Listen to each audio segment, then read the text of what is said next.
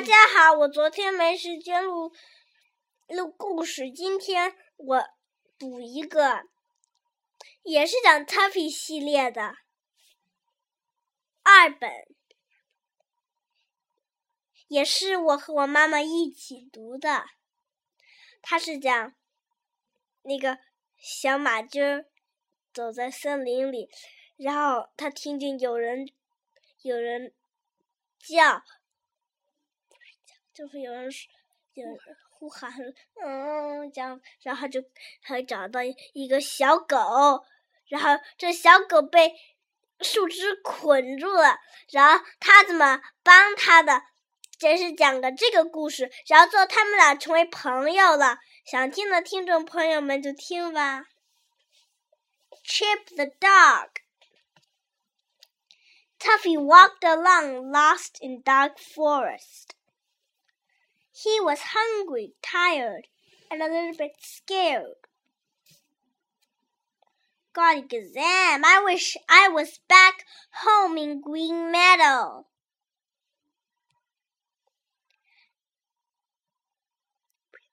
I will pretend I am a unicorn because unicorns are not afraid like little ponies.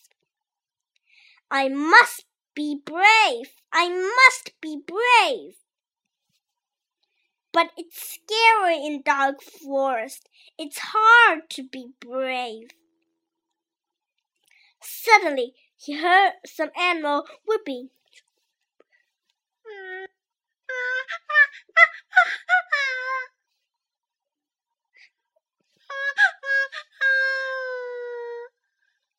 Tuffy breathed into the trees looking for who made the sound. Oh no, what was that? Did you hear that sound too? Hey, you pony, can you help me? Wow, you're just a little dog. You scared me.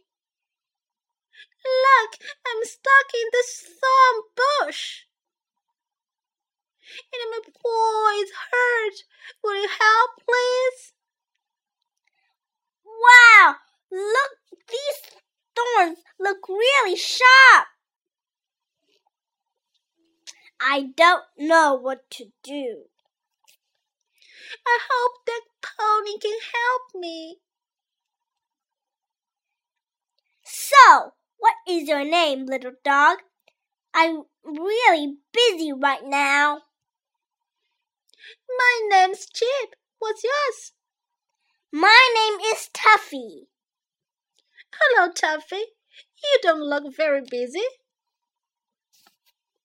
What a mess! He's really trapped in there. It looks like he's worried about something. How did you get stuck in there anyway? I was chasing a squirrel that was running through the bushes. It was fun too, for a while. The squirrel is smaller than me, and it made it through with no trouble at all. But I got stuck in the thorn bush. See?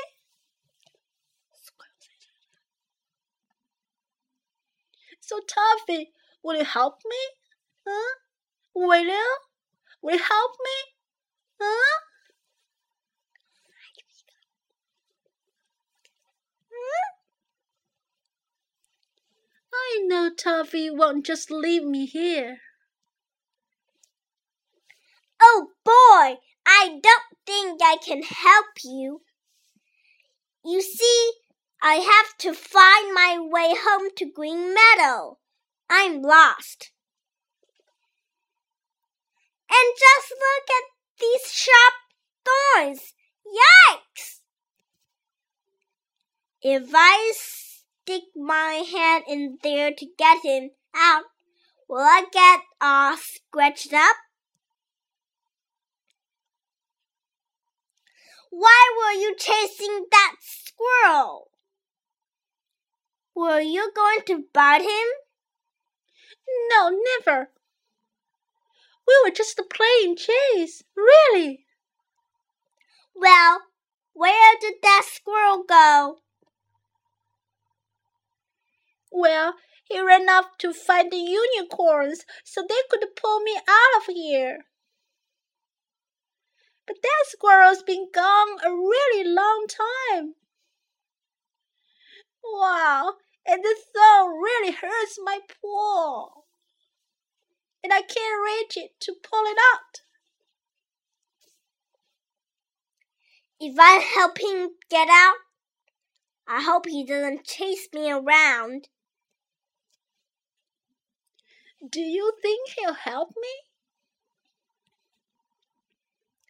Tuffy thought it was if, if Tuffy thought if he waited, hmm, he might get to see a real unicorn come to the rescue. But that might take a long time, and Chip was hurt right now.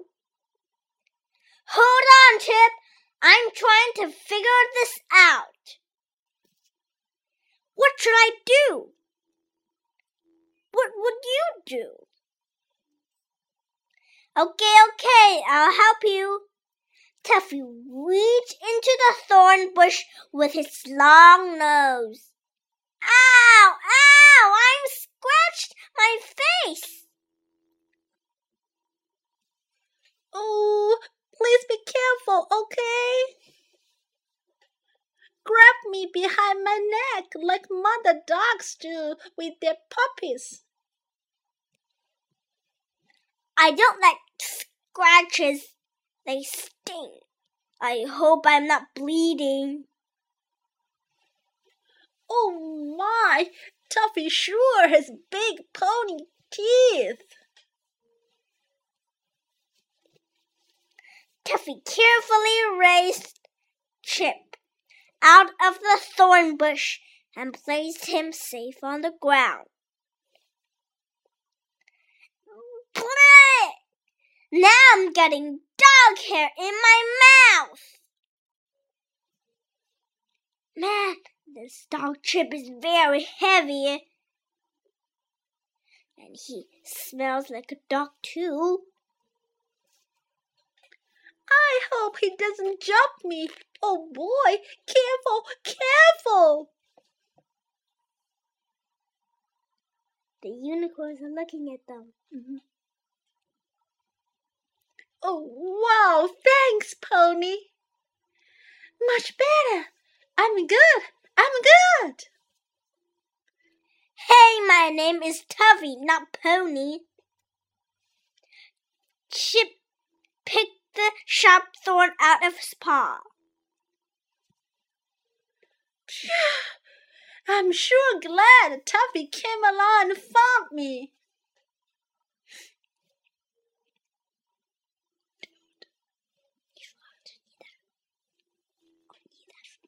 Dude, I was so stuck, and you saved me. You are my new best friend, Tuffy. Well, I always wanted a best friend. But look at my face. It's all scratched. Now, ouch! Do you see that? Give me a break. I'm actually bleeding. Tuffy's long nose did sting from the thorns, but soon he forgot all about it. Because you see, now Tuffy felt very good about himself. Because he had rescued Chip all by himself. I really like this Tuffy guy. He's kind of funny. I hope we can hang out together.